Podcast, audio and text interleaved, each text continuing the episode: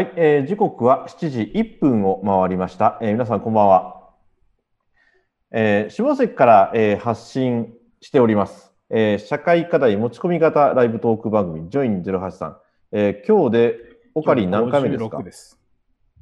はい。56回目ということで、皆さんよろしくお願いいたします。えー番組進行役パーソナリティの北尾洋二です。えーそして、えー下関を代表する、えー連続起業家であり、ベンチャー起業家の吉田悟さんです。どうも。はい、こんばんは。よろしくお願いしまお願いす。します。よろしくお願いします。はい。それと、もうすでに登場してくれてますが、えー番組をお手伝いしてくれているディレクターのはい。オカリンこと銀太郎くんです。よろしくお願いします。はい、ということで。えー吉田さん、あの、前回は、えーインプットおしゃべり野郎という名言を残して、今日はそのタイトルそのまんまということで いきますけれども、この1週間どうでしたか？この一週、まあ、この一週間でインプットした中ですごく強烈だったのは、なるほどなと思ったんですけど、えっと、まあ、電報が主な連絡手段だった頃に、まあ、グラハム・ベルさんという人が、えっと、電話を発明したっていう話はすごく有名な話だと思うんですけど、うん。で、このベルさんが、まあ、電話の特許を取ったわけですね。うん、で、その特許を、えっ、と、今の価値で6000万円で、うん、えー電報を打ってる会社に売ろうとしたらしいんですよ。うん、で、結果的に言うと、電報を打った会社は全部その提案を蹴ってですね、結局買わなかったと。うん、でも、あの、もしその当時6000万円の価値で電話の特許を買ってたら、もうそれが何百倍になってたかっていうのは、まあ想像に難しくないん。ですけど、で、なぜ買わなかったかって話が僕なるほどなと思ったんですけど、うん、あの、こと、まあ、断った理由、すべての電報会社が断った理由って、まあ一つで、えっと、電報って、まあ B2B が当時ほとんどだったので、えっと、証拠が残るじゃないですか、うんエビデンスが。うん、電報なんで。うん、でも電話ってエビデンス残んないよねっていう。それって、あの、記録残るの？いや、残りませんっていう。で、でこれ何を示唆してるかっていうと、その電報の会社のあの経営者の人たちは、えっと、電報がある世界を、えーベースに電話を眺めてるってことなんですね。うん、電報が当たり前であるという、こう、生活スタイルをベースに電話を眺めたときに、いや、電話にはこのエビデンスを残す機能がないから、うちは買わないっていうジャッジをしてると。うん、でも電話が持ってる本来のポテンシャル可能性みたいなことを想像することができなかったみたいな話が、まあ、あの、この今週インプットした中では、なるほどなと思ったわけですよ。だから、こう、今の社会インフラとか、今の働き方とか、えー今のこの、えー会社のこの感じとか、今のこの事業みたいな目線から、えっ、と、テクノロジーとか、新しくコロナ、アフターコロナでやっていく世の中を眺めたとって、そこには、え最適解が見つからないと。そこから全然違う、こう、ところにこう飛躍して発想を持っていかないと、そういうこう目の前に来る変化のチャンスみたいなところを、まあ、得てして僕たちは今の常識から全てを測ろうとするという癖によって、まあ、逃してるんだなというののすごく象徴的な例だなと思ってですね。うん、うん。今週のインプット対象はそれでしたね。なるほどね。うん。まあでもあの、グラハムベルってね、電話発明して結局それで誰にも相手にされず自分で会社を起こしたっていうパターンですね、確か。うん。で、結果的にそれが今の AT&T でしょ。えうーん。なんか今のそう今のベンチャー起業家のまさに地で言ってる、その何百年も前にグラハムベルがまさに発明家であり起業家であったっていうのは、僕はなんかそれはすごく、ね、今の話聞いて改めて思い出しましたけど、そしてまあ、あれですよね、この地方というところで僕らはまあ、商売をやってるわけですけど、うん。そんなことだらけです。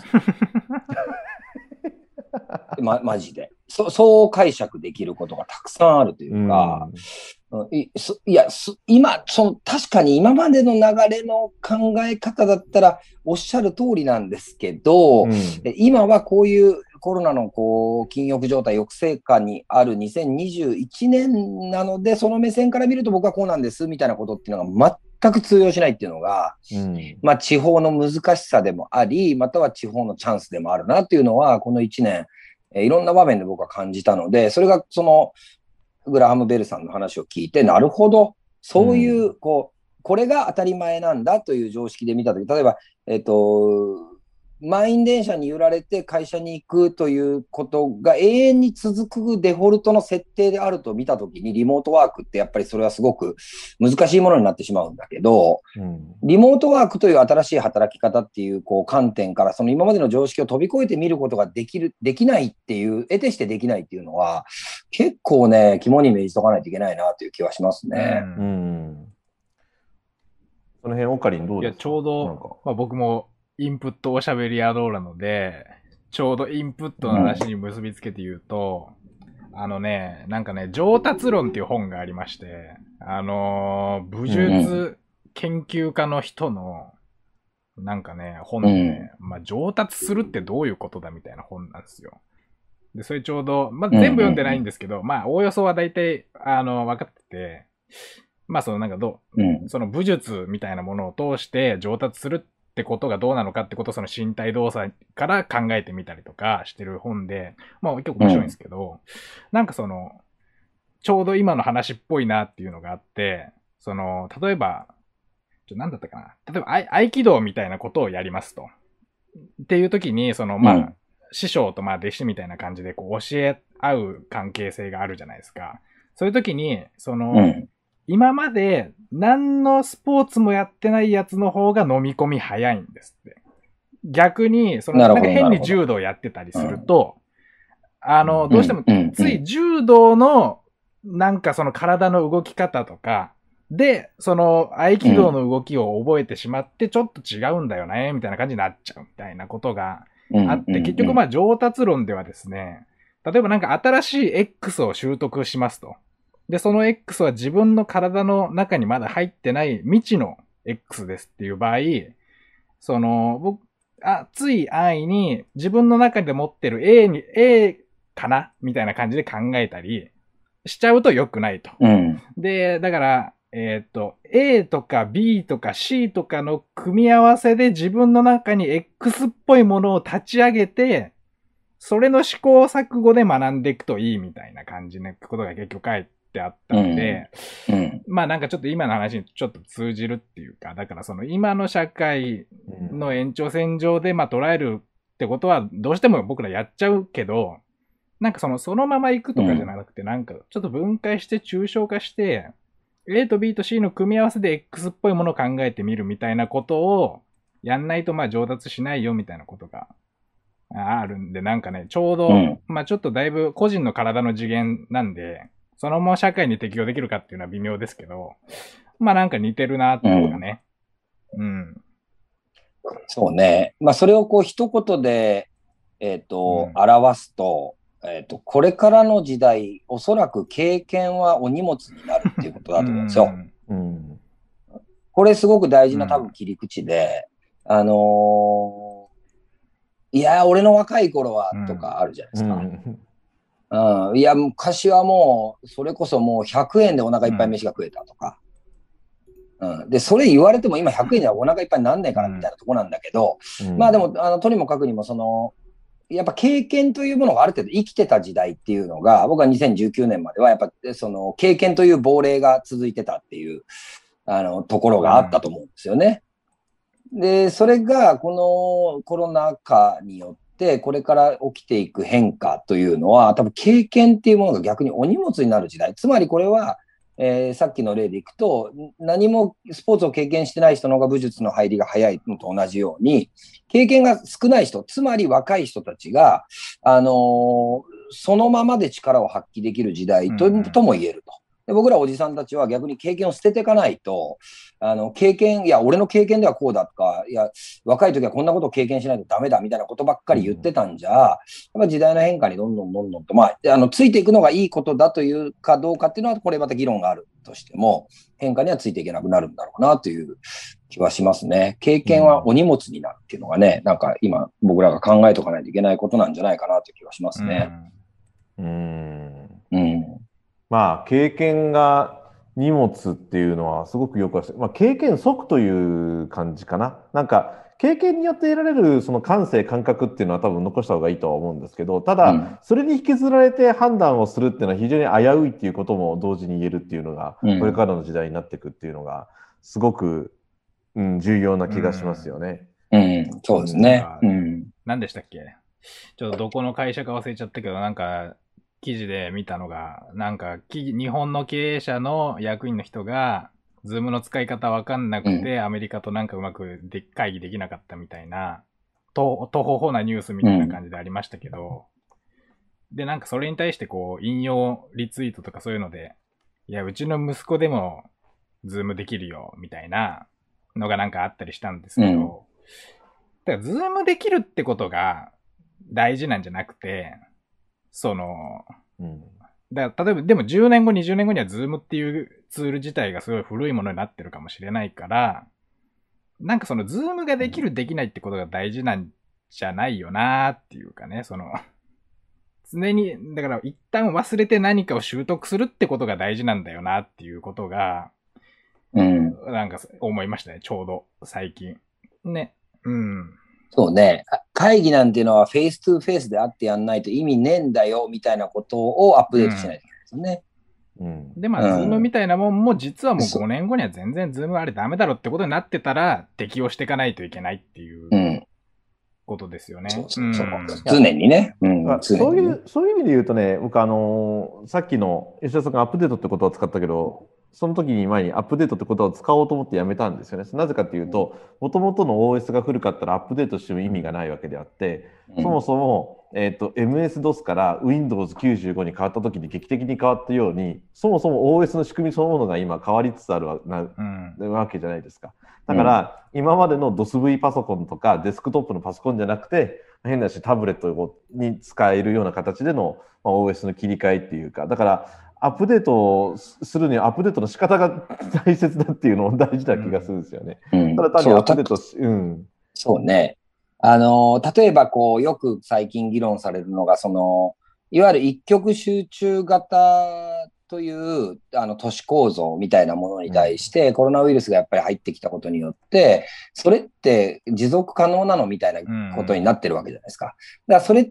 て大体地方自治体レベルで言うと、どういう議論になるかっていうと、これはチャンスだという議論になると。うん、で、都会の人が、えっと田舎にやってくるというチャンスだっていう議論になって、じゃあこれに補助金を出してどんどんこう、えーち田舎に人がこう来ることによって消費も活性化されて地方創生につながるみたいな、これまあ端的なご議論。これは OS の、えー話だと思うんですけど、でもそれって一個僕は視点が欠けてると思って、あのー都会から地方にやってこる来るようになる。つまりこれはリモートワークが広がっていくっていうこと、あ多拠点生活みたいなのが広がっていくってことに、まあ、イコールとしして考えるとですよ。えー例えばツイッターとかってもう完全リモートですよね。これから永久に。Facebook もそんなこと言ってますよね。ってことは、地方の僕たちからすると、えー雇用を増やせるチャンスだ。優秀な人材が東京、大阪からやってくるんだっていう人たちたくさんいるんですけど、いやいや、あの、マイクロソフトとかと戦わないといけないんだよって思うんですよ。うんうん、つまり地方に、下関に移住して、例えば東北町で暮らして、そこできっちりお金が稼げるってってなると、あの生活の、えーコストも下がるからそ、そっちの方が空気もいいし、海も近いし、いいよねとして、まあ、エンジニアが東京から来たとすると。でも彼らが探してる仕事って、リモートワークでできるエンジニアリングだから、マイクロソフトとかフェイスブックとかツイッターと僕らは採用合戦を戦わないといけないわけだから、取れるわけがないんですよね。うん。うん。うん。シンプルに言うとね。だここの議論が抜けちゃってるから、その、うん OS としてこれから地方、えー都会から地方にやってきて、地方あ創生になるんだってみんなでこうなんかうん行政の人たちね、よくお祭り騒ぎしてますけど、いやいやいやいや。で、その人たちが中小企業で働くっていう担保ってどこにあんの？って僕は思うんですよ。うん。Facebook 選ぶでしょ、そりゃ。うん。うん、リモートワーク。で、で僕らがじゃあ Facebook と同じような、まず報酬を出せるわけもないし、うん。Facebook と同じようなワクワクするようなその仕事をその人たちに発注できる能力があるかどうかもまた問われてくるし、うん。うん、だからそこを考えたときに、これは手放しで別に喜べる状況ではなくて、あのーそこ一体として、じゃあ中小企業としてどうああるべきかとか、どういうイノベーティブなことを、こう、そういうあの人材にお願いできるのかみたいなところの議論を実はしとかない。つまりソフトウェアの方の、アプリの方の議論をしてないといけないですよね。うん。うん。あの実際問題として山口県に、まあ、そういう優秀な人材を呼び込もうと思って、うん、実は統計でも出てるんですけど、一番のネックっていうのは給与給料の面なんですよね。うん。で、その年俸とか、そういう、例えばじゃあそういう仕事があったとしても、東京水準含めて、やっぱりそれだけ出せる企業っていうか、給与の部分でやっぱ格差がすごいんですよね。うん。で、まずそれが一つと、でもっと言うとさっきね、その吉田さんがおっしゃったように、ツイッター、グーグルと戦えるような魅力的な仕事がじゃああるのかと。まあ、もっと言うと魅力的な会社があるのかと。いうところですよね。だからそこもやっぱりあの会社自らが磨いていかなきゃいけない。よくね、採用する側、される側で就活生に自分磨きをしろみたいなこと言うけど、いや、オタクも自分磨きしなさいよみたいなね、会社もね。うん。だから、そういう意味では、この前なんか政府がね、なんか全体的に地方に移住を進めるために地方のベースアップをしろみたいな感じで、アルバイトも正社員も給料上げろみたいな指示を出すみたいなこと言ってましたけれども、そんなこと今してたら、ただでさえこういう状況なのに潰れるぞみたいな。でもなんか、うん、多分政府は潰れてもいいんじゃないかと思ってるぐらい潰そうとしてるのかもしれないしね。うん、うん、そのいわゆる OS も含めたアップデートっていう意味で言うとね。うん、だから OS ってまあ僕は行政だったり、えっと、うん、まあ地方自治体という、まあ法律であったり、条例であったりする部分だと思うんですよね。まあ全体的なインフラですからね、それはね。うん、で、OS が向かってる方向と、アプリの性能みたいなのが合ってないんですよね。だから地方創生の議論って多分そこが全然合ってなくて、うん、あのー、例えば中心市街地活性化とか言って、まあ僕らも携わって、えー、来ましたけど、うん、その中心市街地にお金をこう国経由でドカッと例えば落としたとしてもですよ、うん、落としたとしてもそこにあるアプリケーションつまり各古典に魅力がなければ誰もダウンロードしないわけじゃないですか、うん、落としたとてですよ。で、うん、その、しかもそこにこう集まってる集団の、えっ、ー、と、アプリがやっぱさ、こう最新でなければ、えー、結局お金もらっても打ち上げ花火上げちゃうだけで終わっていくわけだから、OS とアプリのバージョンが合ってないんですよね。うん。うん。だからこれはね、僕ね、ミクスチャーでやっていくべきだと思ってて、うん、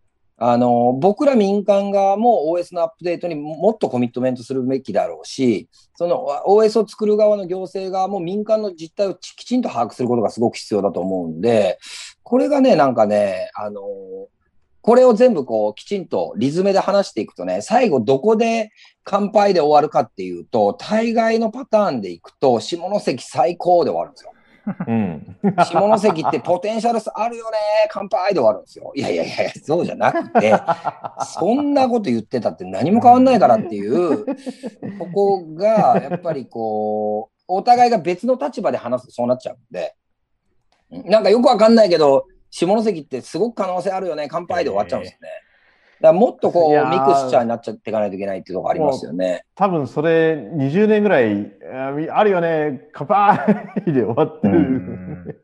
そうそう。だからどちらもずれてるから、ピントがね。どっちもずれ、民間側も行政側もずれてるから、多分このやり方で、あのー、成功する地方創生なんて僕はないと思うんですよ。もうこれぐっちゃぐっちゃにミックスされて、うん、あの、どちらもど横断型でこう意見を出していきながら議論して、あの、モデルを作っていかないとダメなんですけど、うん、なんかどっかのモデルを当てはめようとするんでね、大概ね。うん、で、そアプリ側、ソフトウェアである民間側が全くその OS 乗っかったところでついていけないっていうか、うん、そういう、例えば星野リゾート来ますと。ね、で、星野リゾート来ますってって、まあこれ賛成反対とかいろいろあると思うんですけど、じゃあ例えば、星野リゾートの中見世通りみたいなものが仮にあるとしてですよ。じゃあその折衷案で、えー、星野リゾートが来てしまうことによって、例えば近くの商店街が廃れてしまうんじゃないかという議論があるんであればね、じゃあその仲見世通りを任せられるソフトウェアかどうかっていう、こう、議論って実はされないんですよね。うん。うん、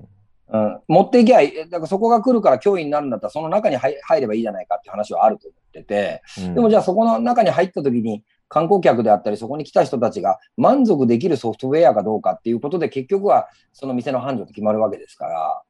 うん、うん、だからそういう意味で僕は商店街はオワコンだというふうに思ってるんですけどね。うん、うん、魅力的なものが集まっておけば人は来ますから、自然とね。うん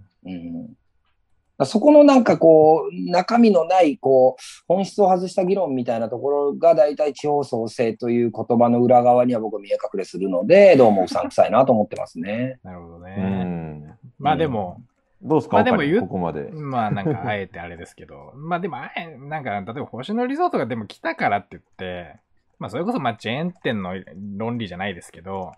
まあ採算取れねえなって言ったらうんいつか引くわけじゃないですか。何十年後かわかんないけど。うん。ってなった時に、ああ、もう商店街も死んじゃいました。でも誰もいませんってなったらもう終わるわけですよね。そこが完全に。っていうことがあるので、まあ、その、まあ、ちょっと星野リゾートの例で言うとなんか変な感じになるけど、だから結局その、内部で生成できるかっていうことが、ちゃんと大事っていうか、まあ、そのなんかいきなりこう、外から、うんなんかその、全然、外の全資本が入ってくるっていうことに対しては基本的に警戒的であるべきなんじゃないかって僕は思いますけどね。で、まあそれで結局その商店街は商店街ってどうなのっていう議論はもちろんあるから、でもまあでも基本的にはその内部のやつっていうか、でちゃんとやってこうぜみたいなことを、あのーやんないとなーみたいなっていうか、だからさっきのリモートワークの例で言うと、まあリモートワークの人が例えば増え、で、が、例えばたまたま移住してきて、なんか人口がちょっと増えましたとか移住者増えて、まあ行政府的にはちょっと嬉しいですみたいなことがあったとしても、まあ彼らとしては、まあ仕事っていうのはそのツイッターなり、まあわかんないけど、どっか大きい、要はリモートで働けるわけだから、まあ場所ってどこで、ぶっちゃけどこでもいいじゃないですか、住む場所って。だから彼らっていうのはう、すごい、あ、なんかあっちの方がや家賃安いらしいよみたいなこととかがあったりすると、スーッといそっちに流れていっちゃう可能性って全然あるわけで、まあその、したたかに行政の、を、行政の人間がしたたかにやるんであれば、彼らにどう根付いてもらうかっていうことが大事なわけじゃないですか。そのお金を落として、ある意味その。労働っていうのは別の会社でやってくれてお金入ってくるわけだから、お金を落としてくれる存在なわけですよね。だから、長期移住の観光客とかと、まあ、ほとんど似たようなもん、延長線上にリモートワーカーっているから、ってなると、じゃあ、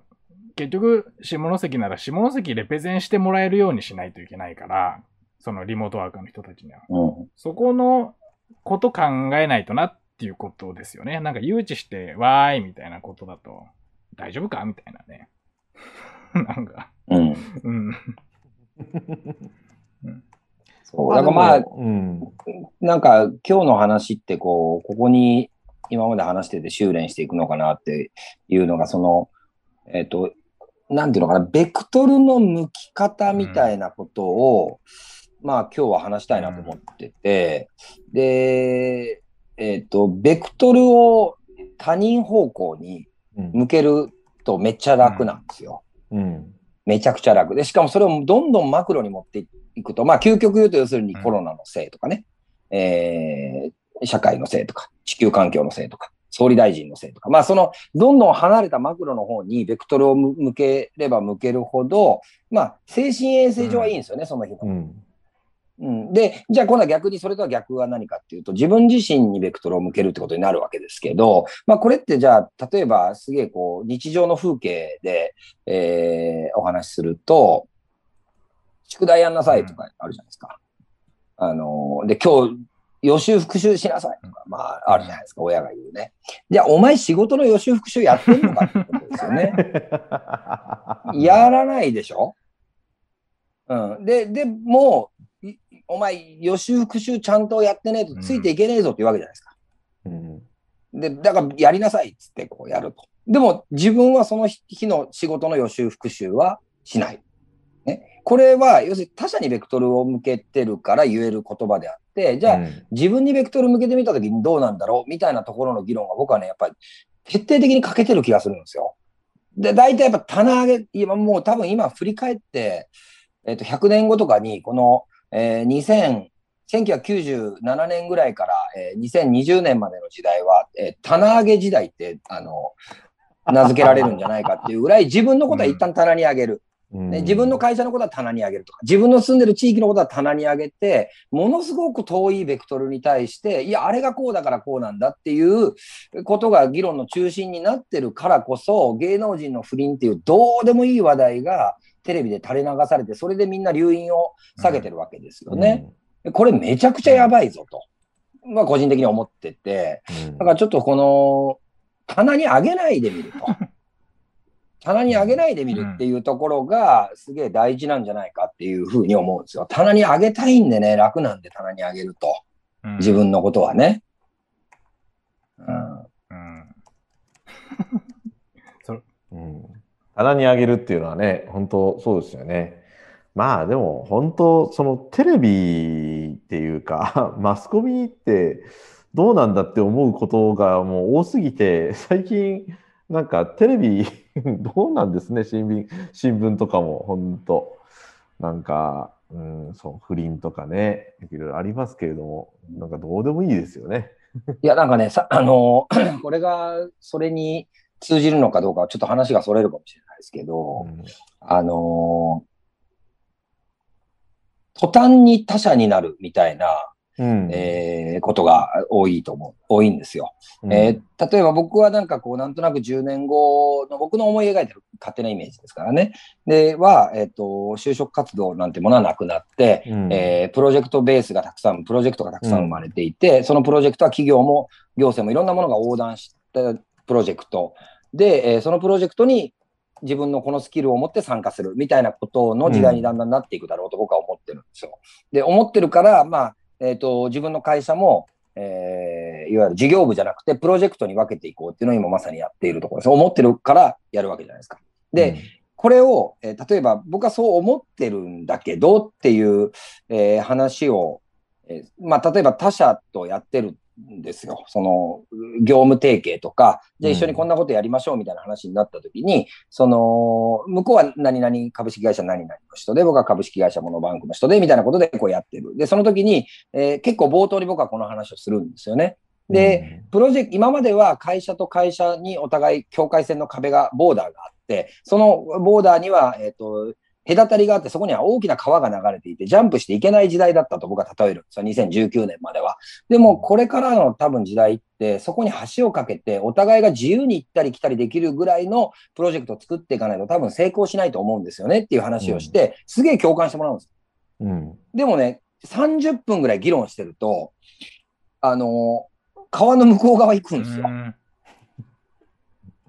で、自分たちの組織の論理と、こっちの組織の論理になっていくから、いやいやっていうまた話するんですよ。いやいや、あの、確かに今まではそうだったし、その川は泳いでも渡れないぐらいの広さがあるので、特に大企業と僕らみたいな中小の場合って、かなりの隔たりがあると。でも、今からの時代は、そこに橋を架けて、お互いが自由に行ったり来たりしながら、つまりお互いがある種の、えー利害関係を、あの共有をして、その上でリスクもお互いがテイクをした状態で、もう本当に一緒にやっていくっていう形を作っていかないと、多分コラボってうまくいかないと思うんですよって話をまたもう一回30分ぐらいして戻すと、また30分ぐらいすると、またお互い壁の向こうの議論になるんですよね。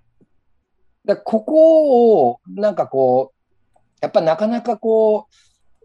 クロスオーバーしていくっていうことが、やっぱりすごく難しいんだなっていうのをね、あの、感じることがすごく多多いですうね。うんんうん。でも、それってやっぱ覚悟の問題じゃないですかね。覚悟の、まあ、なんていうボリボリュームというか圧力というか。うん。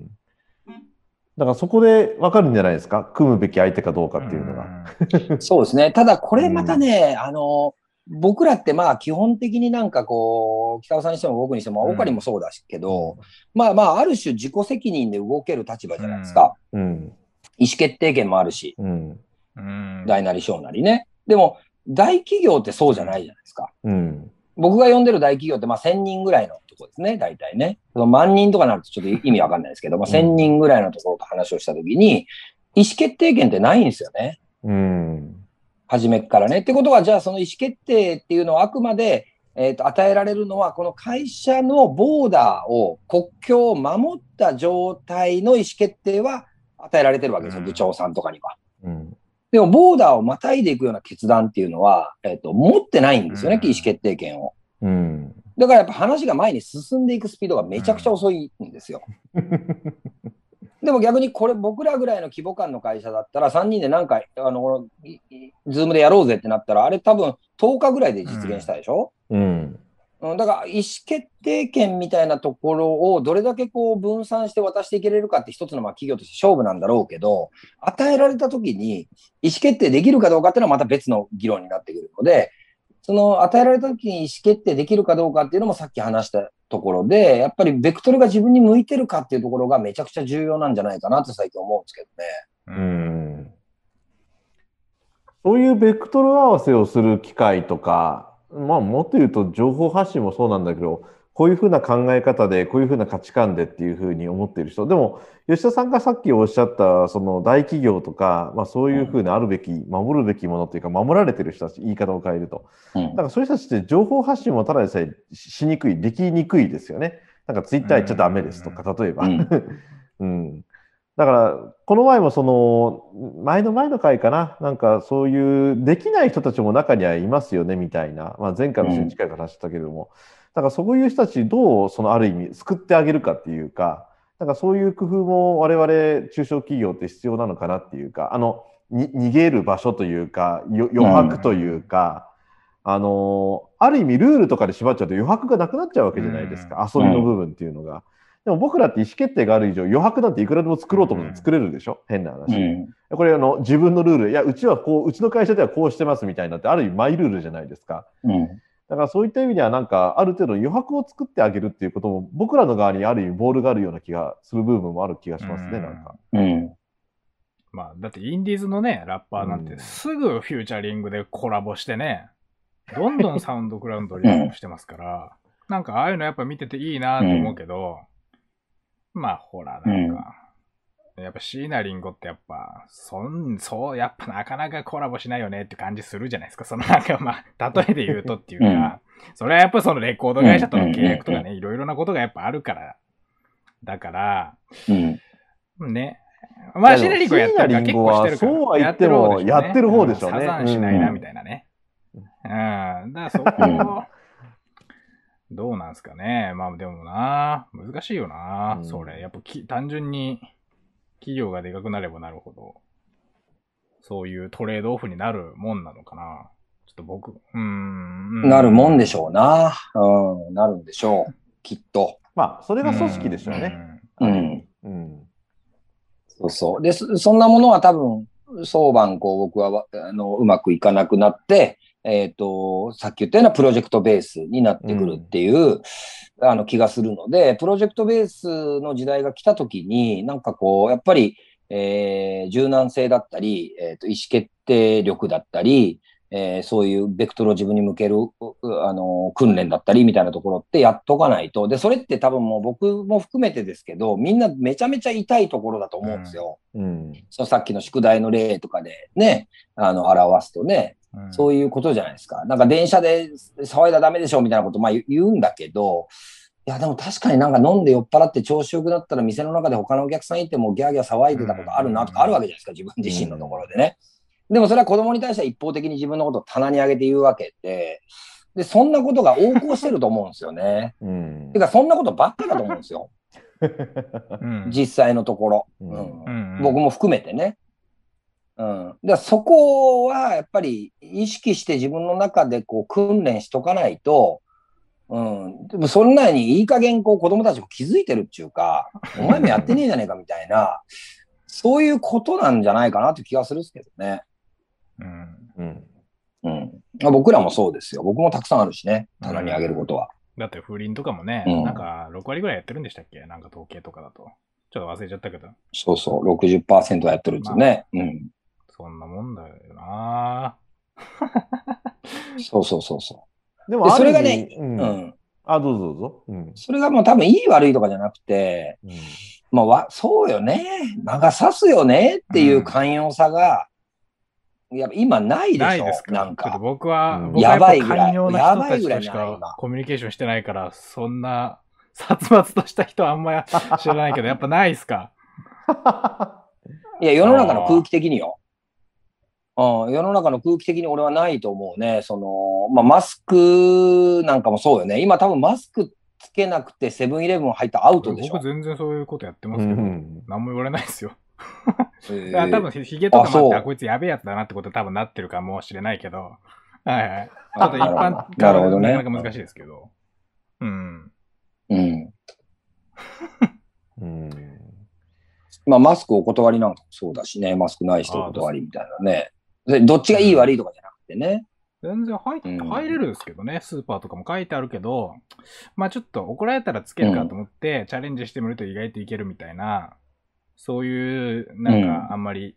社会的には微妙な遊びとかをしてますけど、あ意外と言われねえな、みたいな。はい。なるほど。うんマニュアルではアウトなんだけどね。ね言い切らんのやろうね、多分まあね。一人ぐらい入ってもいいかみたいな感じにな、多分なってるっていうか、こいつに言ってもなんかしょうがなさそうだぞみたいな。うん。なるほど ちょ。っと話が変、しょうもない方向に行っちゃったけど。あその棚上げ社会をね、やっぱ何とかしていかんとね、ちょっとね、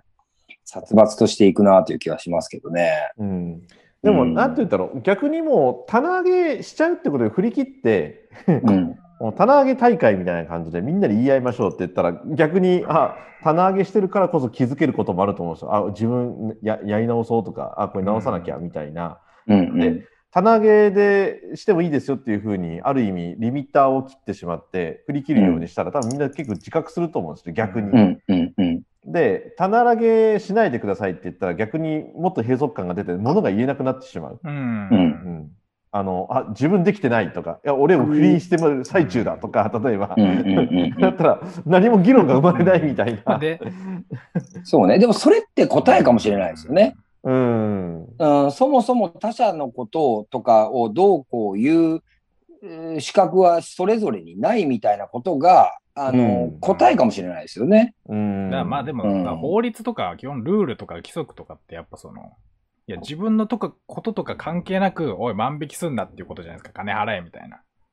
で、警察官も、いや、俺も昔万引きしたんだよとか言って、逃げていいよってことだと、ルールがルールとして機能しないので、ルールってもう、まあその、うん自分個人の何かに関わらず、適用されなければならないみたいなことでみんなは思ってるから、まあその、それが社会道徳とか、うん社会道徳だったらその不倫とかを言うのかもしれないけど、まあ会社の規則的にな、みたいなことなんですかね、その吉田さんの相手の人は。その、あの、なんか大企業の人とかも、まあそのなんかルールあるしな、みたいな、社内ルール。で、みたいなことなのかな、なんか、いろいろ。うん。いやいや、多分その、さっきのあれに近いんじゃないかな、そのベルさんの話に。うん。い今までの常識であればこうだったみたいなところの呪縛からなかなか解き放たれるのが難しいってことなんじゃないかなっていう気はするね。だから、つまり、それは呪縛から解き放たれることが難しいというよりは、もっと正確に言うと、その呪縛の中にいるから、それ以外の世界が想像できないってことに近いのかな。うん。うん、多分そういう想像してみるっていうのが、なんか、えっ、と、なんかの話で、えっ、と、ドローン、ドローンだったかな？なんか空飛ぶとにかくなんかそういう一人乗りの、なんか人間が乗る、うそのひドローン的なもののをこう開発してるベンチャー企業があって、で、いろいろこう出資を断られたと。で、その出資を断られ、最終的に出資が入っても開発してもう多分実用段階まで来てるっていう話ですけど、断られた理由っていうのは、いや、東京飛べねえじゃんっていう。法律がね、ありますよね、なんかね。うん、ビルもこんなにあるし、どうすんの？みたいな、そんなん作って、みたいな。でも、その人たち、いや、そんなこと想定してませんっていう。東京飛ぶことそもそも想定してませんっていう。でも、それが理解できない人が圧倒的に多いっていう、つまり自分の見てる世界で、それを判断しようとするっていうことうん。をすごく如実に表してて、で、それはそれ以外は想像できないんだよね、うんそれ以外のことが。でも、それ以外を想像できた人はそこに出資をするっていう。だからこの今自分がいる世界が、から世の中を眺めたりとか、テクノロジーを眺めたりとか、子供たちを眺めたりするってことが、いかに、えー狭いこう範囲の意思決定になるかっていうことを意外と僕たちは知らないってことなんじゃないかなと思うんですよ。うん。うん。でもそれが、今まではそれでよかったと。延長線上にあるから、ずっと戦後の延長線に。でも、多分おそらくこれで切れるから、まあ今から、えっ、と、一変するところまではあと10年ぐらいかかると思いますけど、徐々に世の中は変わっていくだろうということですよね。なんか、くそ車もそろそろ空は飛ぶじゃないですか。もう実用化に近いでしょ、で、そうすると、今の通勤とか、今の道路をベースに空飛ぶ車のことを考えたって何もイノベーティブじゃないと思うんですよね。あ空飛ぶ車ができたんだったら、あの人が住んでない山の上にも住めるなとかなわけじゃないですか、結局。本当にこうイノベーションを起こす人っていうのは。でも僕らはその今の、いや、今は別に車もあるし困ってないし、別に空飛ぶ車ができたってそんなもの、金持ちの道楽でしょぐらいにしか見れないのが大体僕らの思考だから、待てよ、車が空飛び始めたらこんなこともできんじゃねあんなこともできんじゃねって考えられるかどうかってすげえ大事だなって思うんですよね。これ難しいことだからこそね。うん。そうですね。今、あの、チャットにコメントいただいてまして、えー吉島先生、ありがとうございます。えーこんばんは。今夜のテーマは他者ですか？ということで。ねうんタイトルがインプットおしゃべり野郎だから多分こういう 戸惑いの質問が。うん。あーまあでもね、まあよくそれは思いますよね。やっぱね、イノベーションだみたいなことを、イノベーションのアイ、イノベーティブなアイデア募集してますとか言って、お前それ評価できるのかっていうか、イノベーティブなそういうことだねやべえぞっていうことを、誰がどう正当に評価できるんだっていうことが、なんかすっぽり抜けちゃう感じはありますよね。うん。うんそうやね。なんか、うん、本当にそこ、イノベーションっていうのは、要するに今の既存事業を否定される可能性があることをそう含んでるんだよこれやっね。ちゃったら、うちのどっかの事業でも丸ごと潰れちゃうなみたいなことだってあるかもしれないし。うんうんうんうん。うん。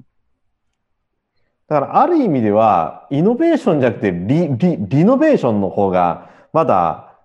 手がいい人が多いかもしれませんよね。あの、うん入入りやすいね。そうそうそう。根本的な、いわゆる建築より躯体というか、基礎の部分は壊さないけれども、ほぼ立て直しに近い形で、中身も外身も変わっていく。まあ、まさに、ビフォーアフターみたいな感じの展開。うん。うん。でも、そこにおいてはやっぱり OS とか、さっきの話に戻るけど、その辺もやっぱりアップグレードして、アップ、バージョンアップですよね、ある意味。うん。うんしていかなきゃいけないっていうところなんだろうな。んそうですね。だから、なんか新築の家を建てるのをメイン事業にしているところから、まあ、シェアハウスのアイデアっていうのはなかなか生まれにくいってことですよね。うん。建て、建てることが、建て続けていくことみたいなのが事業の根本にあるから、建てないっていう選択をすることがイノベーションだと思で、うん。うん、そこがなかなか出てくるのが難しいんだけども、まあ、えー、効果不効果、えー今はまさにその転換が求められる時代に来てるっていうことが、えー僕はこう今ビジネスをやりながら感じているところなんだけど、その議論を覆い尽くす、その議論を棚に上げるためには何をしたらいいかっていうと、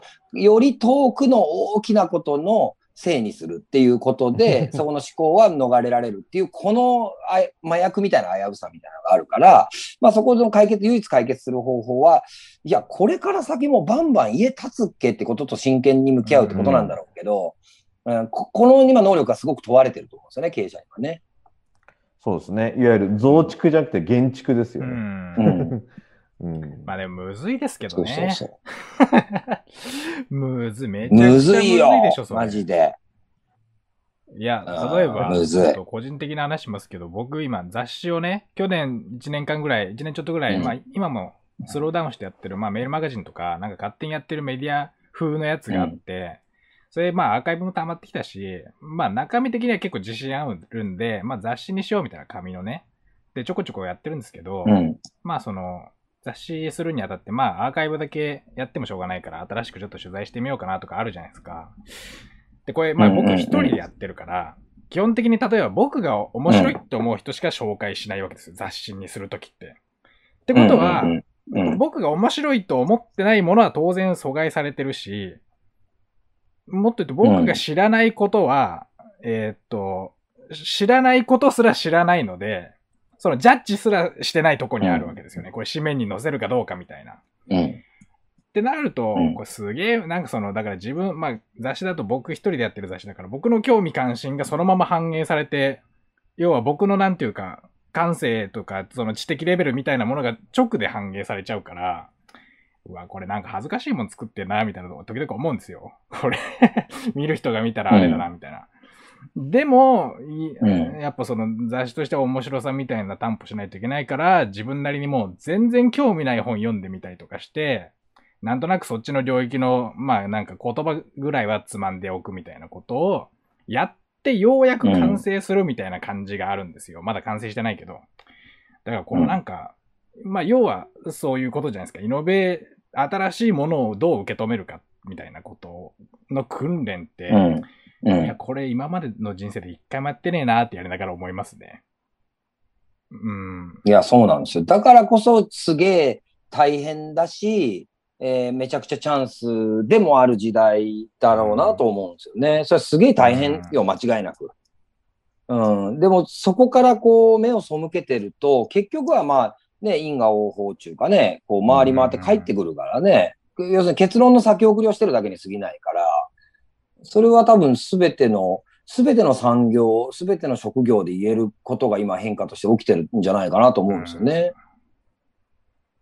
で、それは難しいからって済ませられる、済ませるためには、えっと、一番精神衛生上いい方法は、とにかく遠くのところのせいにするっていう。だから遠くのところのせいにしてる自分に気づいたら、あ、やばいぞって思わないといけないって、これはもう自分の自戒の念も込めてですけど、うんうん、思うっていうかね、例えばこの番組で1年間今やってるわけじゃないですか。で、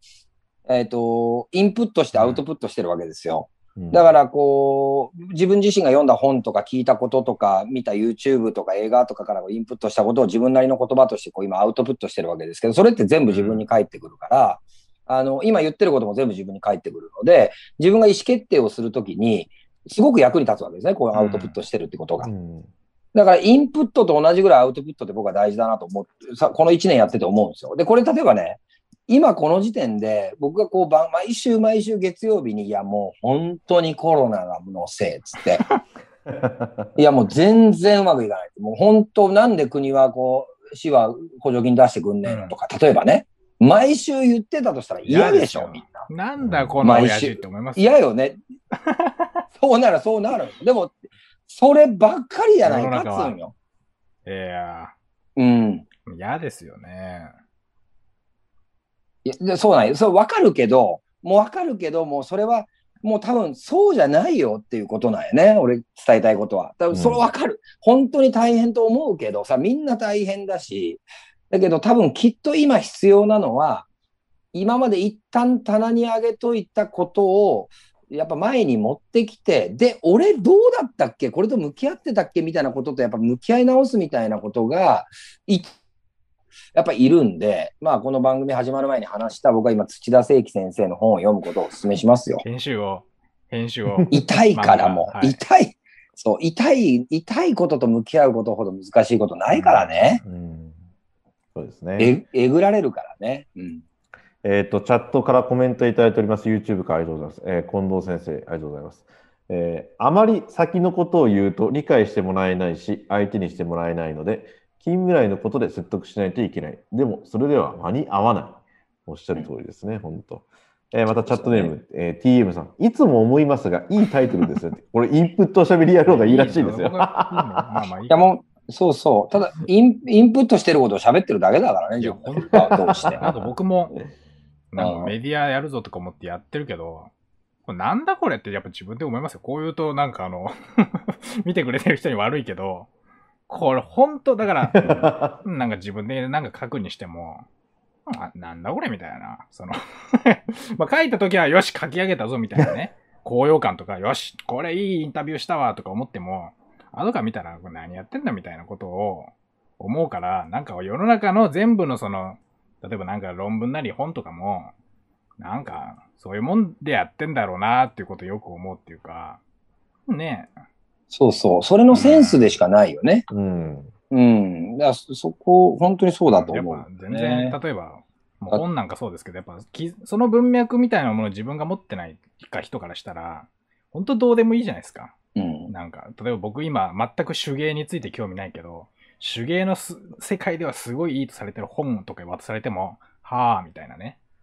うんそう、やっぱそこに対する準備が自分の中にできてないかったりすると、どうでもいいわけですよ。だからその多分、に飲食店とかもそう、うんそう、そうだけど、なんか他の全部の業界そうですけど、その業種のなんか買い物とかするよくおするお客さんからすると、本当どうでもいいことばっかりだよなとかね。うん、なんかね、思いますよね。で、そのどうでも、どうでも、ね。これ誰か、誰かからするとどうでもいいことなんだよなってことを忘れちゃってたってことですよね。うん、ね。うん。で、今、あれ？みたいな。これ本当はどうでもよくねえかみたいなことを自分で気づき出すみたいな。うん。そういうことだね。うん、そうそうそう。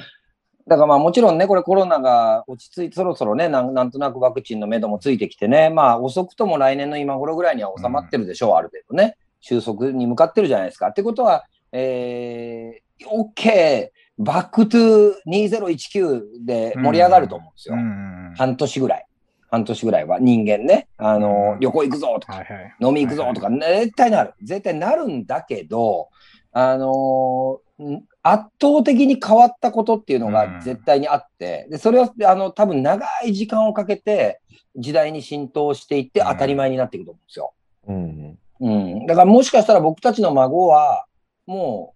う、えっ、と、リモート授業しかないかもしれないね。うん。うん、あとは、えー、と自然の体験だったりだとか農業体験だったりとかっていうのはみんなで集まるけど、基本的に詰め込み型の授業は全部オンラインに変わってるかもしれないと。僕は思いますね。でも、うんじゃあそれに備えてる大学教授とか高校の先生どんぐらいいんのっていう議論を今してるんですよね。うん。うん。そうですね。うん。で、今からそれに備えていける人間って多分100人に1人とかのレベルじゃないですか。うん、で、あとの99人がなぜそれをしないかっていうと、結局は自分のこれが、これのこういうことなんだと思ってる範囲でしか世の中を見れてないってことを僕らは気づかないといけないってことだと思うんですよね。うん。うん、これがね、多分コロナ禍の中でね、結構僕はね、見つめ直したとこっすね。棚に、うん棚上げしてるいろんなことが僕もたくさんあってね、痛いんすよ、もう一個一個それと向き合うともう。だから棚上げしてるわけだから。今日の、あれですね、えーコメントでやっぱり吉田さんの印象的なのが、やっぱり痛いです、今日はね。痛いでしょう。あのーえっとね、今日インスタグラムで僕アップしたんですけど、あのー最近こう、子供が前を歩いてて、子供の背中が やっぱ大きくなってくるの15歳とか11歳とかになってきてるんでね、子供の背中が大きくなってることになんかすごくこう、幸せを感じるんですけど、と同時に、えっと、まあ、10幸せがあると、10と総量すると、えっと、7ぐらい幸せな感じ、あ、幸せだなってその切な思うんですけど、3ぐらい切なさが混ざるんですよ。はいはいはい。つまり僕の中では幸せって切なさをはらんでると思ってるんですよね。うん。うん。だからこういう痛みってすごく僕は大事だっていうことで、あの、多分100%の10の幸せって、僕はなんかどっちかと欲に近いような気がするんですよね。うん。買いたかった車が、えー納車された日とか、めっちゃ幸せとか、それは、あの、欲が満たされたってことで、多分本当の幸せって、なんか例えば、仲間と旅行に行って、家族でもいいんですけど、恋人でもいいんですけど、あの、大切な人と旅行に行って、めっちゃ楽しい3日間宮古島で過ごして、最後最終日、宮古空港から福岡空港行きの飛行機に乗るときに見た夕日のときに感じるのを幸せっていうんで、やっぱ切なさはらんでるんですよね。あ、終わったなーっていうのと同時に思ったりすると思うんでね。うん、だから、もうない、なんていうのかな、成長みたいなことっていうのは、やっぱ成長痛ってやっぱいい言葉がある通り、ないんじゃなかろうかと。ってことはやっぱり痛みと向き合うっていうことはすごく大事なんじゃないかなっていうのが今感じてることですけどね。うん。そうですね。あの、ちょっとチャットでまたメッセージ、コメントいただいてるんでご紹介しますね。えーチャットネーム TM さん。えーそうは言っても世の中の情報をすべて理解することはできないので、その人なりの解釈を理解できる人に伝わっているんだと思います。それぞれの階層でやる価値はあるんだと思います。ということで、えー続けて、毎週月曜日楽しみにしていますので、よろしくお願いいたします。ありがとうございます。はいありがとうございます。はい。そうそうそう。そう本当それ、それはもうそれぞれ、それぞれ違うからね。みんな違ってみんないいって金子みすず先生が言ってるじゃないですか。うんで、。その通りなんですよ。ただ、みんな違ってみんないいの大前提で、そのみんながやっぱそれぞれ自分に対して、なんかあの、僕は茨城のり子先生という、まあ、のあの作家さんって、まあ、詩人がいるんですけど、えー全部は、あの、覚えてないですけど、最後の言葉が自分の感受性ぐらい自分で守れば若者よっていう詩があるんですよ。ううんんうん。うん。だからそういうことなんでしょうなと思うんですようね。ん。うん。なんか、そその詩って全部そうなんですよ。あの、しなやかでで亡くなったのは誰のせいでもない、あなた、私自身の何かだみたいなことで、最後は自分の感受性ぐらい自分で守ればかもよっていう詩があって、その通りだなっていう気がする。今、その自分の感受性ですら自分で守れない時代に入ってるっていうところが、この、この何十年かの一つの僕はレトレンドだと思いますけどね。うん。うなんか、どうなんだろう。全然違うけど、全然違うこともないけど、だから、まあなんかディズニーランド行った時に、ディズニーランド行ったらまあみんな、うんホモサピエンスだったらそれなりに楽しいですよ。大体の人はね。うん。けどやっぱその、なん、なんだこれみたいな石ころで、遊ぶやつってクリエイティブじゃないですか。その 石ころうとん自分の体さえあった時にすげえ楽しめるやつってクリエイティブじゃないですか。うん。なんかだからその、誰かがなんかフレームワークみたいなものとかを、よ用意したものを受け取るっていうよりは、っていう、まあ僕はそのし、そういう感じに思ってるんですけど、だからその、いなんかよよ誰かが用意した楽しさみたいなことじゃなくて、自分の感受性ぐらい自分で守れよっていうふうに僕は、その教科書のに載ったし思ってるんですけど、な、確か教科書に載ってんだあれ。すごいな。あれ、だからあれ、そうでえすよね。だから、それやっぱ、ーうんまあ、めっちゃいい。ちょっとまあ言い方が自己責任ぽくなっちゃうけど、お前の頭で考えろとか、ちゃんと自分で感じろよみたいなことじゃないですか。だからそこをうんうんね、そうね。うん、どうしたらいいんだろうな。でもまあ具体的にそれじゃあどうやって身につけていくかっていうと、いや、思い出すだけと思うよ。うん。思い出すだけ。みんなも、あの、例えばうん子供をさ、公園に連れて行くわけさ。あのー公園行きたいっていうことが多くてね。で、公園に連れて行くとさ、えっ、と、まあ、俺がよく行く公園はもう、ブランコ2個と滑り台1個しかないわけ。だからさ、お俺の感覚からするとさ、ブランコ2個と滑り台1で、うん、何が楽しいのって思うやん。ね？でもね、そのブランコ2と滑り台1でめっちゃ遊ぶんよ、2時間ぐらい。で、あれは俺たち子供の頃そうやったわけ。うん。うん。でも今は、音、なんかそのさっき言ったフレームに近いのかな。いや、ブランコ2の滑り台1に行くんだったら、おいの山で、えーブランコ無数にあってみたいな、あんな遊具もこんな遊具もみたいなことを考えるっていうところになんかどうも僕らははま、沼にはまる大人になってね。記号をね、記号でやっちゃう、うん消費しちゃうね。そうそう。あそこをね、なんかブランコ2と滑り台1でどう楽しむかみたいなところに、を取り戻すみたいな感覚じゃないかなと思う。そんな難しく新しいものを、新しく自分にクリエイティブなものを取り入れるとかじゃなくて、みんなクリエイティブだったからね。うん。でも、今のブランコとか、その遊具の話は冒頭の経験則とか過去の部分で話すと、ちょっとあえてダブらせると、うんやっぱり僕らが思っている、ね、遊園地とか遊具のイメージではなくて、さっきオカリンがね、その石ころでどう遊ぶかっていうところも含めて、うんそれってどう捉えていくかっていうところだから、そこの今の視座っていうのはとても大事だと思いますよ。どういうふうに捉えるかっていうところで言うと。うん。ブランコ、でもね、あの、時々大人になってブランコとかに乗ると、なんか違った感覚ってあるじゃないですか。うん。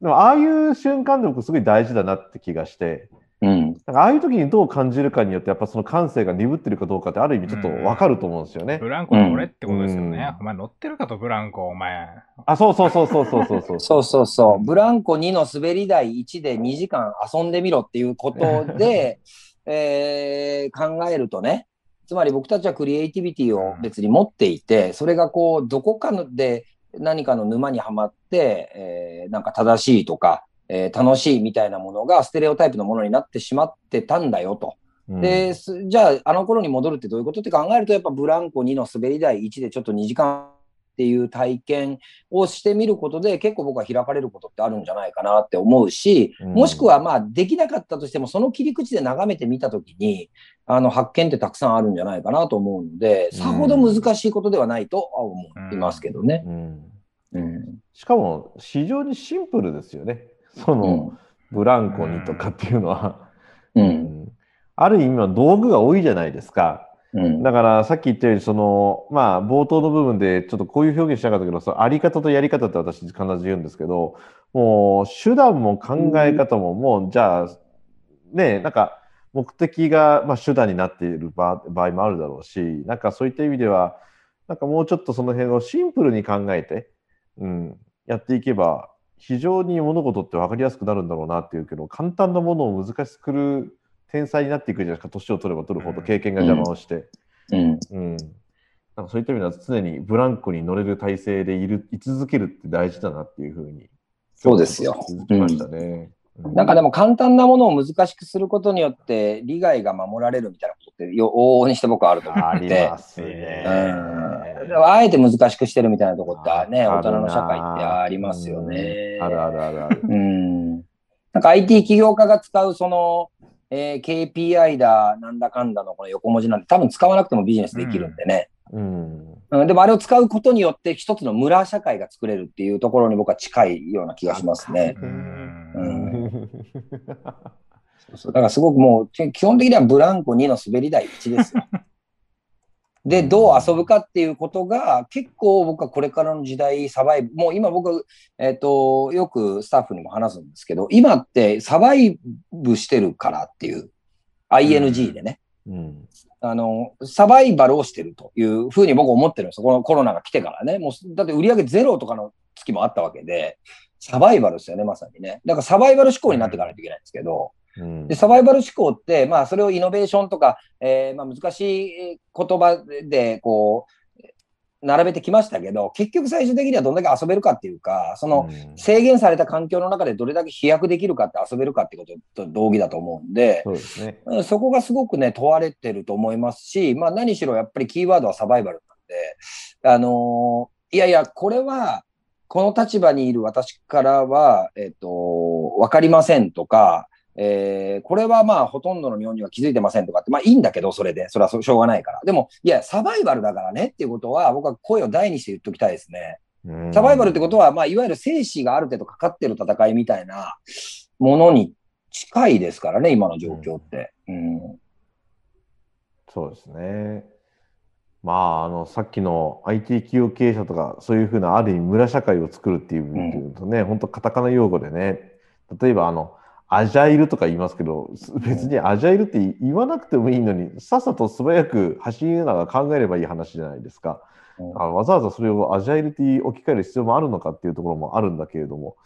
なんか、そういった意味では、どうもやっぱり形に入っていくっていうのが、うん。うん、あるですね。今、まさに、あの、えっと、TM さんからチャットが来ましたけども、横文字で遊ばないというのは共感しますということで。よね。やった、なんかお前のサステナビリティの使い方なんか微妙に違うな、みたいなこと思うけど、まあいいや、みたいな。覚えた、最近覚えたのね、みたいな。英会話の先生の気持ちで、うんはいはい、みたいな、その、ありますけどね、まあ、うん。うん。まあでも言葉、うん。まあ新しい言葉を覚えるってことは、まあなんかその、うん。うん、たなんか持続可能性っていうよりも、サステナビリティって言った方が、まあなんか口が言いやすいとか、その、なんかその、うん。例えば持続可能性とかも基本的に生態、生物学のメタファーでやってるから、こう、しゅなんか捕食者がいて分解者がいてとかいう、そういう循環構造をいちいち説明するよりは、まあ、サステナブルにって言った方が、すごくこう、あの、短縮されるわけですよ。まあ言葉の性質上ね。うん。けどそこからやっぱりその言葉がどういうふうにできてるかってことちゃんと見ていかないと、あの、うっかりするとなんかうん抜け落ちたまま使っちゃってるってことがよくあるっていうか、うんうん、いや、ありますそうそううん。そうね。あの、ファックユーって書いた T シャツ着てるのと一緒よね。そうそう。そそういうこと。それで面白いみたいいなことって、だいぶその高度な知的操作を経た人の楽しみ、うん楽しみ方なので。そう。ね。うん。うん。そうそう俺はね、逆にこう若い子たちに、あの、最近それ言うのはね、あの、いやいや、これは多分、えっ、と、俺らの時代の、えーさようでございますかという感覚で覚えたらいいっていうね。それを使えた方がいい場面ってあって、うんあの、さようでございますかとか、えー私はとか、えー僕はっていうより私はの方が適した場面っていうのは絶対あってね。で、それと同じでサステナブルとか、そういうなんかこう KPI とか、そういう言葉は、その、さようでございますかとか、えー私はとか、当社はとか、弊社はと同じような用語として覚えとけばいいよ。そういう使い方をすればいいと思うけどね。うん。うん。あれをこう真剣にこう横文字を全部並べて言ってる人は、まあ多分10%が本物で、そ本当にそういうアメリカでもいてとか、えーまあそれが当たり前の議論の中にある人で、あと残り9割の人は格好つけよね、うん大体ね、そのうん9割ぐらいは。ただその格好つけが生きる場面もああるから、うんそ、の、そういう意味でね、あの、かしこまりましたと同じように覚えとこうぜっていう感じかな、あれ、あの言葉って。うんう。ん。損はないよね。覚えとって。うんうん。ちょっと使うっていうね。なんか全然、もうどんどんは関係ないですけど、あのー最近その人類学系の本とか読んでるんで、ちょうどその言葉の話で言うと、うんなんかだからまずやっぱ、なんか質があるわけですよ。体験として。まず質がある。で、例えば、うん。まあその人間がなんで言語を覚えたかみたいな話で言うと、だからその、例えば鹿がいましたと、どっかにね。で、うん僕は今こう、鹿って言ったけど、鹿って実はいないんですよ。うんよく考えたら、あの、僕、例えば僕が見た鹿っていうのは、その形がこうあって、毛並みが茶色でとか、足が4本あってとか、ここに斑点があってみたいな、すごい具体的な鹿しかいないんですよね。世界には。で、それの、うんがたく、それと似た似てるけど、ちょっと違うようなものがバーっている。で、それを僕は鹿って言ってるけど、うん。その人間っていうのは、その、具体的なその鹿を言わずとも、鹿がいたぜっていう一個その質を量にする。まあその、しイメージをシンボルにするっていう操作ができるから、情報とかがすごい伝わるわけですよ。あ、鹿がいたんだってすぐわかるっていう。けど、これやっぱうん僕、さまあ、なんかさっきの言葉の話じゃないけど気をつけなきゃいけないのは、僕が実際に見たのは、ここら辺にまだらがあってみたいな具体的な鹿なんですよね。けどみんなに伝えるときは、鹿って言っちゃってるから、その人なりの鹿を脳内でイメージして、それがいたんだってことになるわけうん。ですよ。うん。で、ここでまあ若干のズレがあるんだけど、まあそれなりにうまく回っていくってことがすごいことなので、うん。まあそれが、あの、どんどん発展していくと、そのただただ記号を消費していくみたいなことになるんだけど、まあ大体人類学の本っていうのは、うんいやちょっと待てと、質大事にしてこうぜってことなんですよね。要は、その言葉じゃない、基本的にそのない、うん。理解の部族とかに行くのも、やっぱその、記号ないところ、シンボルがないところで、自家と具体的なものと向き合ってこうぜってことがよく言う。基本的にまあなんかその。学問の基本の原則みたいな感じでなんとなくあるから、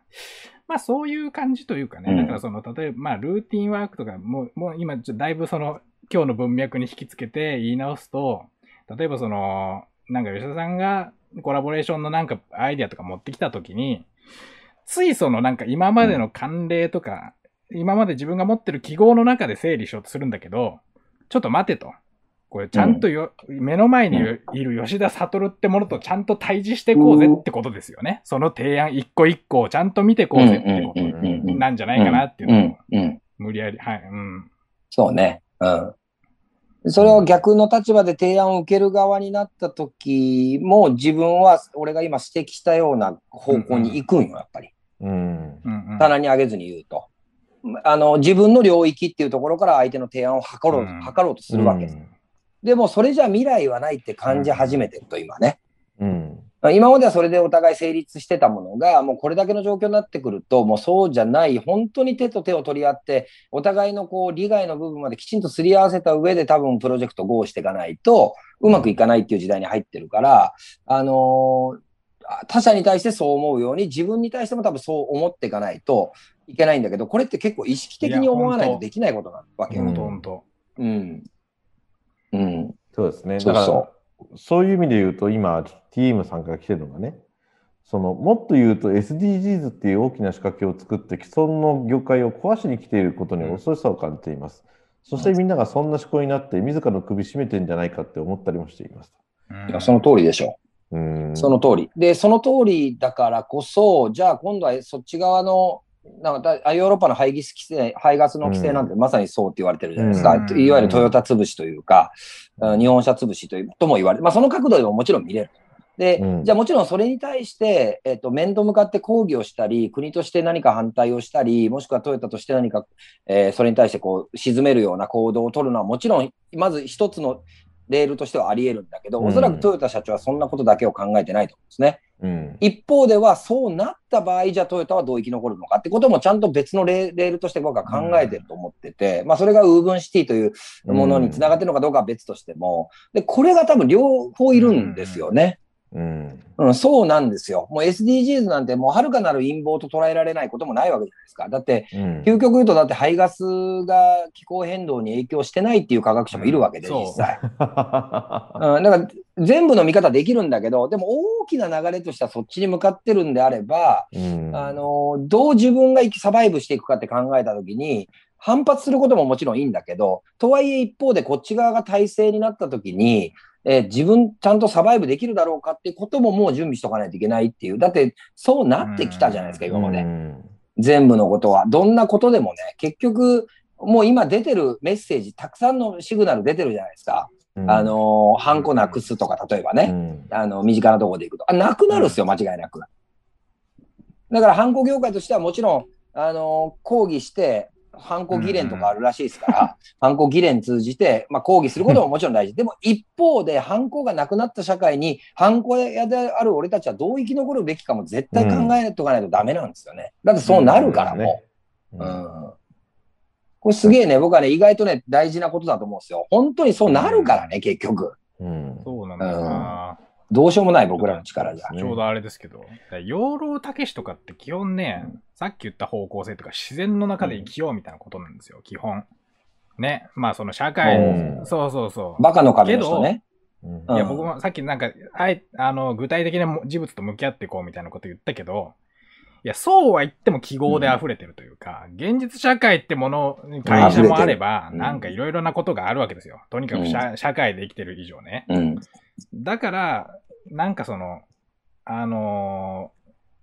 なんていうのかな、まあ、例えば人類学でももっとでかいところでもう文明批判みたいなことになってくるわけですよ。例えば僕たちの基本な、基本的なやりとりって基本的に近代批判っぽいじゃないですか。なおおよそね。おおよそ。けどうん人類学とかなってくると、いや、文明ダメだろっていうか、定住すんなよってこともあるわけ。うんもっと極端な話で言うと。うん。けど、うんそう、まあその本とか読んでそうかって思うけど、いやでも俺定住してるしなって思うんですよ。なんかだからそこは、うんこういう、一方でこういう、なんていうかその、具体的な事物で向き合うこともありながら、しかし今の世の中ではそういうふうになんかこう、うん社会の中で、なんかな、や、やってることがあるっていうか、だから、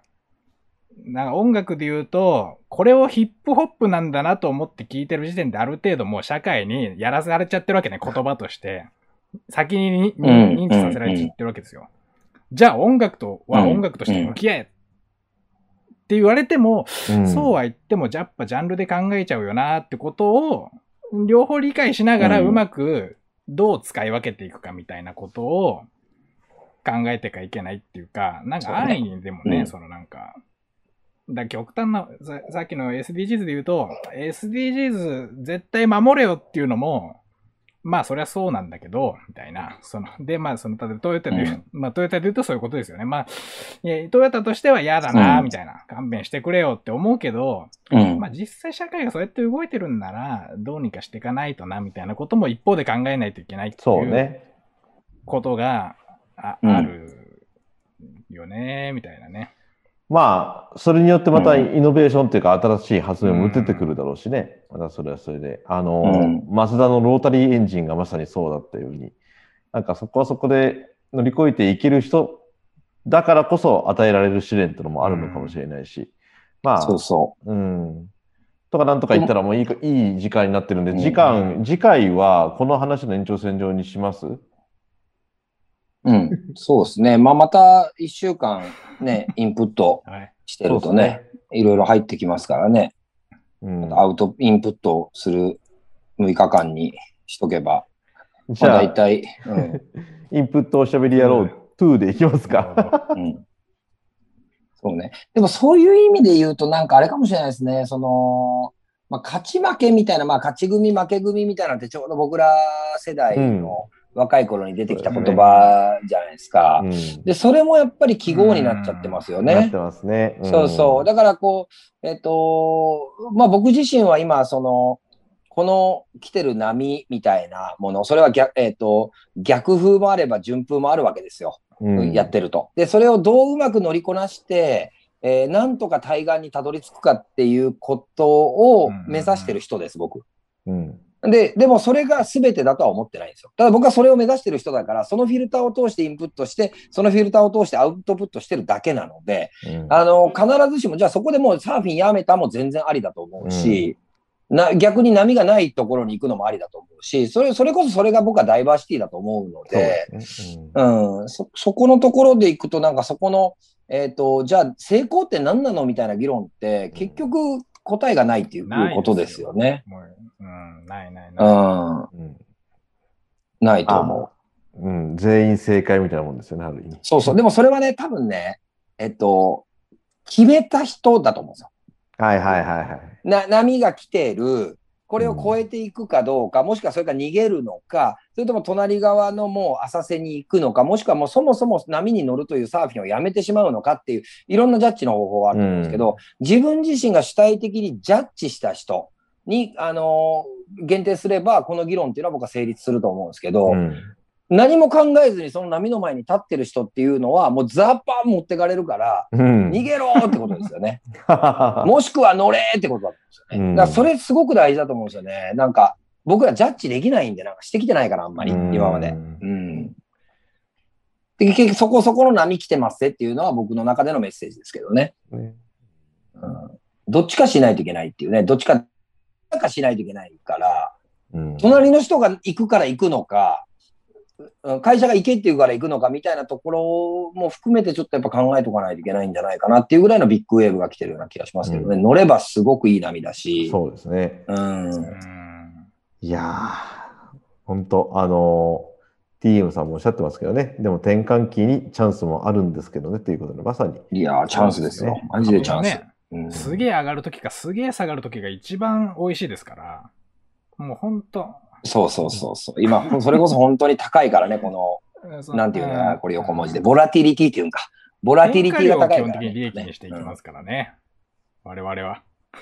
そういうこと。だから今ビジネスはうん勝負どこですよ。ビジネスは僕は勝負どこだと思うし、うん貼った方が、どっちかに貼った方がいいなと思うけど、それが全ての正解じゃないっていうのは間違いないので、うん。うん。ただやっぱ波が来てることに対してどうするかってことはやっぱ自分で考えないといけないから、でそのための一つの方法としては棚に、今まで散々棚に上げてきた自分という、えーものを一旦棚の上から引きずり下ろして向き合ってみるっていうのはすげえ大事じゃないかなっていうのが最近思ってることですかね。はい。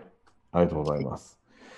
じゃあ、ちょっとね、えーインプットおしゃべりやろう。今日もね、はいお伝えしてまいりましたが、いや、番組の名前になっちゃいそけない。れでいいですけどね。北尾さんも今日ジョインじゃないでしょ、はい、えいよいよもう何でもジョイン感がないですよ。ー ね。いいうんんですよ。それがジョインの可能性なんですかなら。るほはい、ということで、えっと、時刻は8時18分回っております。えーあっという間に1時間20分、皆さんお付き合いいただきありがとうございました。あの、来週もね、えーインプットおしゃべり野郎のおしゃべりにお付き合いいただきたい。で、まあ、おお付き合いしたいという方は、ぜひお気軽に。まあ、あの、この番組は圧倒的にアーカイブでの視聴が非常にですね、好評でして、あの最近は本当あの老若男女の人からあの見てるよっていうふうに言っていただくかと思って、そう、僕も最近もらいましたよ。あなんか今のスタイルになってからよく笑うようになりましたっていうコメントを、あの、直々にいただいて、なるほどなっていうね。うん。いや、やっぱリラックスしてありがたいね。我々が。うんうん。そうですね。そういうことね。うん。はい。